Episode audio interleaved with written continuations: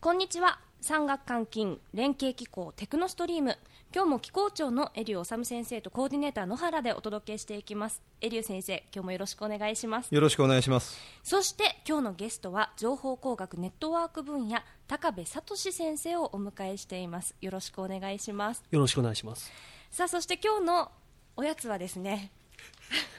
高級な高級そうな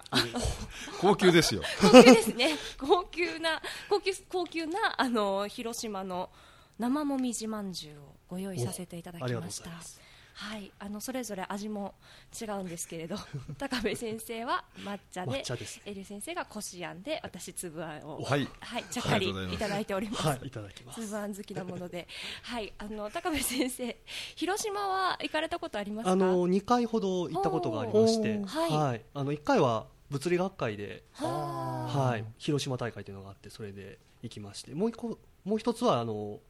えーと広島市立大学の先生との打ち合わせえでーはい伺いましたあそうですか、はいで先週は淡路島にも行かれてたんあですそようねなんですよ、おーええあの研究、まあ、合宿形式の研究会みたああいなのりますねがありまして、えええそれで淡路島の南淡路の,、ええあの鳴門の渦潮のところですああ,、ーはい、あそこに行ってまいりました、はい、はい、あの先ほど広島にその物理学会で行かれたというふうに伺ったんですけれども、あの高部先生は、えーまあ、情報工学の先生でいらっしゃるんですけれど、最適化問題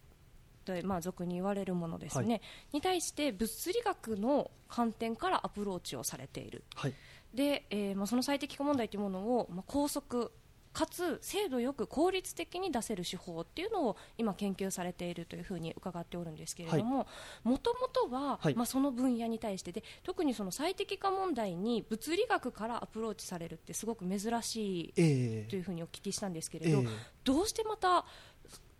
興味をお持ちになって、うんそうですね、はいええ研究進めてこられたんでしょうか。えっと、もともとあの物理が好きであの宇宙とかそういうのが好きだったんですけれどもあーはいええあの高校の頃に、えっと、アメリカにちょっと短期留学に行きまして、うんうでんえっと、MIT ですかね、はい MIT の盛況でちょっとあの本を、買ったんですねはいでその本があの「6時の隔たり」っていう和訳した本も出てるんですけども、はいネットワークのええ話のなんかネットワークあの人が作るネットワーク、ええ人のつながりが、あのよくある話でなんか手紙を回していくと、はいにあのす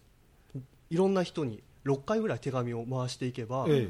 通じるみたいなそういう話があるんですけどおも。えもう誰に誰であったとしてもあってことえでえすかあのチェーンメールみたいなものあをーあの知り合いに回してくださはいいというのを、はいあの6回ぐらい繰り返すと、はい例えばあのアメリカの大統領に続いたりするとえおーいうことがあの社会学的に分かっていて、はいでそれを、うんまあ、物理的にというか、んまあ、理論的に明らかにしようっていう本ええだったんですね。え、はい6時ってどういう字書くんですかああ次っていう字ですね。ああ、6時。はいあーはあ朝の6時じゃないよわかります。 はい。はい、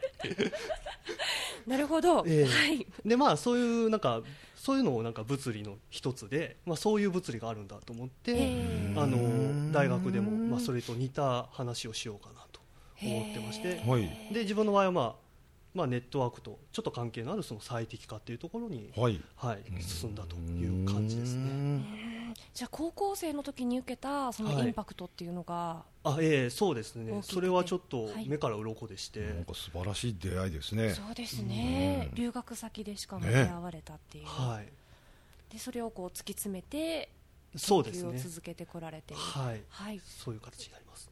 ボストンはいつ頃の季節に行ったんですかえっとですね、冬でして、あチャールズ・リバーが凍りついて そうですねいい雰囲気の時ですねいや寒かったですね。寒いですね冬のボストンはね寒いんですよはいそうなんです私ね。もイオンビームで行ってましたけどねあー寒いのよ冬がねじゃあもう今寒い寒いって言ってるのとはもう比べ物にならないあもう全然よなあ全然違いますはいあーえーそうですか行かれた方にだけ分かはるいその寒さ、はいそうですかちょっとじゃあ改めてですね先生にあの研究のお話を、はいあの深く聞いていきたいと思うんですけれども、あのどういうことを特には、あの研究をされていらっしゃってはい得意とされているか、あのご紹介いただけますかそうですね、えのさっきあの物理学という話がありましたけども、はいえっと、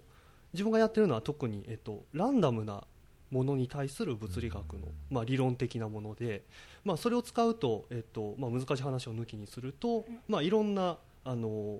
ランダムに作ったシステムとか、はいそういうものがどういった振る舞いをするかということをあの理論的に解析できるっていう強みがあります。例えばそのランダムに作られたものってど,、どういうものなんそうですよね、ちょっとイメージジしにくいんですけども、あの例えばあの最適化問題だったら、はいえっと、いろんなお店に効率よく短い時間で、えっと、物を運びたいっっていう、まあ、輸送の問題を考えますでそうした時にランダムってどういうことかっていうとお店の位置とかが、まあ、あのその時によってバラバラになるつまりあの、うんうん必要な品物が変わったりとかっていうところでいろんなバラバラなものが出てきますよね、ていうそういうのをなんかひっくるめて、えっと、解析しようっていうのが私のやってることですねそうするとコストが下がるっていうか、まあ、時間もさん、短くなるでしょうし、はいはいまあ、商売的というか社会現象的にはそこが一番出てきますよね。そうですねだけどその最適化されたことからまた何か新しく見出せるものとかそういうことはあるんだと思うんですが、あええええ何か一つ事例を、あそうですねえっ、と実はあの、まあ、最適化の方もいろんな理論がええありまして、まあ、どういった問題が簡単に解けるとか簡単に解けないとかっていう、うあの PNP 問題ってはいいう有名な、そういうアプローチありますよね。ありますよね、えええでああいうのと実はその今言ってる物理学の知見っていうのが割と近いんじゃないかっていうのが最近分かってきまして、あーえなんというか物理で簡単に解析できるところはやっぱり簡単に解けるし、えはいそうじゃないものはやっぱり難しい、うん、何をやっても難しいんだみたいなことが分かり始めていると。だかららあの裏にはそういうなんかカチッとしたものとええ物理でやってるのは割と近似的なええいい加減な話なんですけあはどいそれが密接に関係してるんじゃないかっていうのが明らかになり始めていますうーね。んえーちょっとあのどうぞ何でも聞いてくよろださしいでしょうい。かはい、どうぞ。今おっしゃられたその PMP3 問題あその MP3 はあなたの時の録音の問題であそっうてでですすね ね。 MP3 は ちょっと気になってたので MP3 は言ってい ない。えどどういうことかもうあ一度はいはい、はいあすいません噛みちょ砕っといてそうよろでしいですすね なんか問題にはあの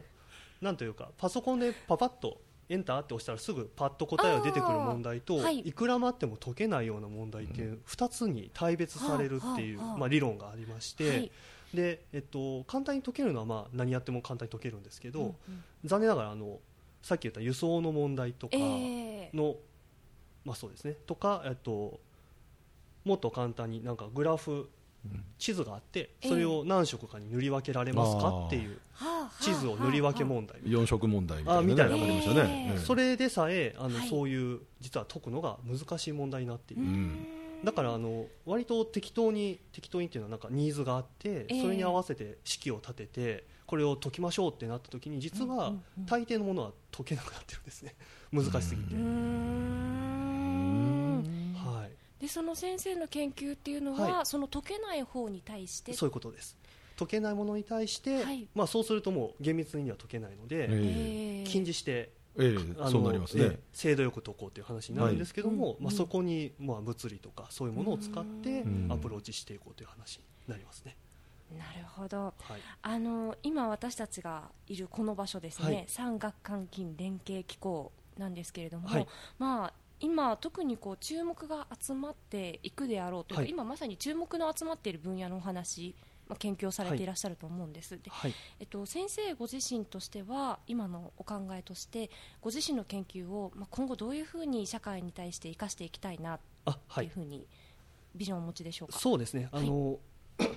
もちろんあの最適化問題自身は、うんあのもう現在、そのさっきの輸送する話だとか、はい、もう他にもいろいろと現れていて、うんまあ、それに対してどうやってアプローチしていけばいいかっていうのは、実際あの、パッと言われても困ることが多くってですねう。んまあ、それをなんというか式にするとかそれをどうやって解くか考えるっていうことは一つのまあ重要な流れなんですけども、うんまあ、そういうお助けができればなというのは一つ思っています。えっと、今だと世の中で最適化問題が使われてるシーンってどういう、あもうそれはもう本当に枚挙にいとまがなくっうんて、うんえええあのーもう何でもそうですあの時刻表で、うんあうんの最短の、えええどうやっていけばどれくらいでつくかとか、はいああいうのも本当に裏では、うんそういう難しい問題を頑張って解い解いているんでもうおす、世話になってますね、ええはい、まあ、なのであの目には見えないところでいろんなえ最適化問題が解かれているっていうのがえ現状で、うんうんうんでもそれは減ることはないのでおそらく、うん今ええ後も、ええまあ、それは一つですね。はい、でもう一つはあのその最適化問題っていうのは別にそういう輸送とかそういう話だけではなくって、うんうん何かデータから法則を抽出したりうん未来のことを予測したりっていう、はいまあ、統計的推論と呼ばれているようなうんものがあるんですけども、うんうんそこにもいろいろと現れてええくるので、まあ、そういうところにもあのアプローチしていきたいなというふうに思っていますうー。ん統計的推論っていうのは、はいその今社会的にはなんかこう今お話を伺った限りものすごくニーズがあるあそうです解ねききれないものも、はいこう推測も含めて、まあ、検証してはいいくことができるってはいいう可能性を持っている研究だと思うんですけれども、今ってそういう研究されていらっしゃる方ってどのぐらいいるというか、ああのーどのぐらいそれがこはうい社会に対して汎用されているものなんですかね。えっと研究的にはまあここ20年、10年ぐらいで爆発的にはあ増えているところになります、うんはいであの分野もそれぞれ統計学とか数学とかうん情報学とかいろいろなアプローチがあって、まあ、みんな切磋琢磨しているっていう状況だと思っています、ええであの企業的に企業とか、まあ、一般のところにどうなってるかっていう話だと、うんあの最近のあのビッグデータブームがありますようんね、はいあれが、まあ、一つそれの表れでして、うんああいうビッグデータを持ってきた時にどうやって予測するかっていうのがまさにその話になっていますから、まあ、そういうことがあの今後もっと増えていくんじゃないかなというふうに考えています、乱れたものを扱えるようになったっていうか、すべては乱れてるんだっていうことに気づいたってことじゃないんですかね、そうですねね何かうんこう弾薬にしても組織にしても、 はい何かこう、型にはめようとするとうまくいかない、だけど自由度を大きくすると、なんかピークを持ってすごくいいことができるみたいな、あるじゃないですか、だからそれをきっちり数学的、はい物理的に先生は解いてらっしゃるのかなと、だからこそ、乱れていることの価値なんかも、そうですねそこから評価できるんじゃないですかねあ。そうですね、ええええまあ最適解がうまくピークを持たないっていうことは、もともとの乱れっぷりが良くないんだみたいな、そういう話は実際ありまあしそうてです、かええどれぐらいなんかデータが揃わないとあー逆に正しいことがわからないみたいなえ、えそういうのはまさにあのそういう理論物理のアプローチから初めて分かったことなんですよね。ええおっしゃる通りです。ああありがとうございます、褒められちゃった。ありがとうございます。はい、そこでですね、はいあのまあ、今後さまざまなシーンで、まあ、生かされていくであろうこの研究え先生ご自身としては、まあ、イメージがある範囲で構わないんですけれど、はいこういう企業さんとかこういう課題をもし持ち込んでくれたらちょっと挑戦してみたいなとか、はい一緒にお付き合いしてちょっと研究を深めてみたいなと思われるはいところって何かありますでしょうか、そうですね、はいあの推論の話で言いますと、ええあの特にあの、まあ、圧縮センシングって呼ばれていうる、んなんというか大量のデータから、えーまあ、単純に、えっと未来を予測するのではなくって、うん何かの法則が欲しいという話を得意としておりますので、まあ、そういったところををあの目指していらっしゃる方がいらっしゃると、ええはい、それはありがたいなと思っています。おケアを儲けさせるために風を吹かせるみたいな、そうですそういうことだよね。そういうことあのもっと言うと何向きの風あがーよろしいかということをなるほどなるほどはあはいは探りましょうということですね。あそうなんですね。いやーなんか例えばですね、あの、私が今まで好きになってきた人のこう傾向みたいなのとかってあるわけじゃないですか、はいはいはい今まで人生で好きになってきたー人、ほでそれをこう今、あまたいる男性の中から、じゃあ次、どんな方を好きになるかな、うえらい面白いネタになってるね みたいなことも統計的に、まあ、こういろんな方のデータが揃えばええ分かるようになったりするん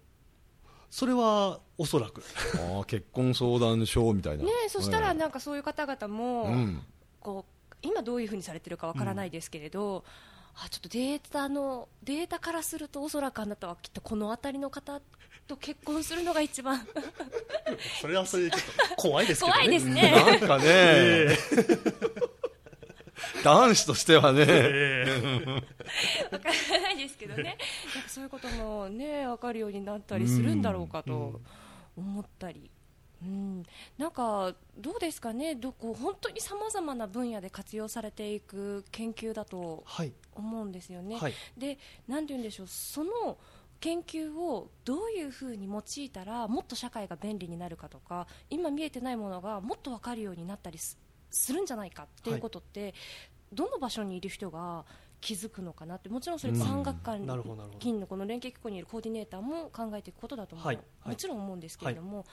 なんかどういう視点を持っていると、そういうことに気づいていかれるんだろうと。えっとそれはですね、はいえっと一つの答えとしては、はいあの一人が気づくものではないっていうのが答えだと思います。つまりあのまさに連携が必要でして、うんええあのそういうニーズを持ってらっしゃる方っていうのはやはりあのその道のプロフェッショナルの方が、まあ、いろんなうん日頃体験していることから多分気づくのであってただそういう方たちは多分技術がないというのがうん技術とか手法を知らないといううか、んはい何をしていいかわからないという状況が多分一番ネックだと思うんですけどうんも、ええ簡単に我々はあのいろんな手法は開発しますが、まあ、それをどうやって使おうかっていうのあーはまあ、たかだかあの研究者コミュニティの中で閉じちゃうので、うん現状では。ええそれをなんていうかもっと外に広めていくためには、ええまあ、あのより広いその研究者にとどまらず、まあ、企業の方とかもっと一般の方と、まあ、コラボレーションしていくことが多分重要じゃないかなというふうに考えています。